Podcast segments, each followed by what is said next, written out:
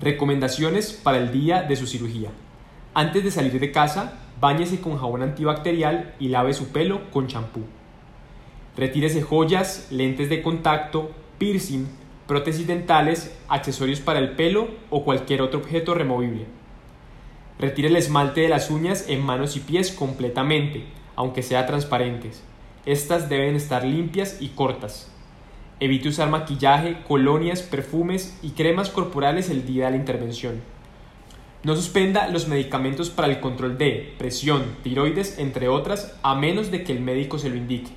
Tómelos con sorbos de agua. Su última comida debe ser 8 horas antes de la citación para la cirugía o según recomendación de la enfermera.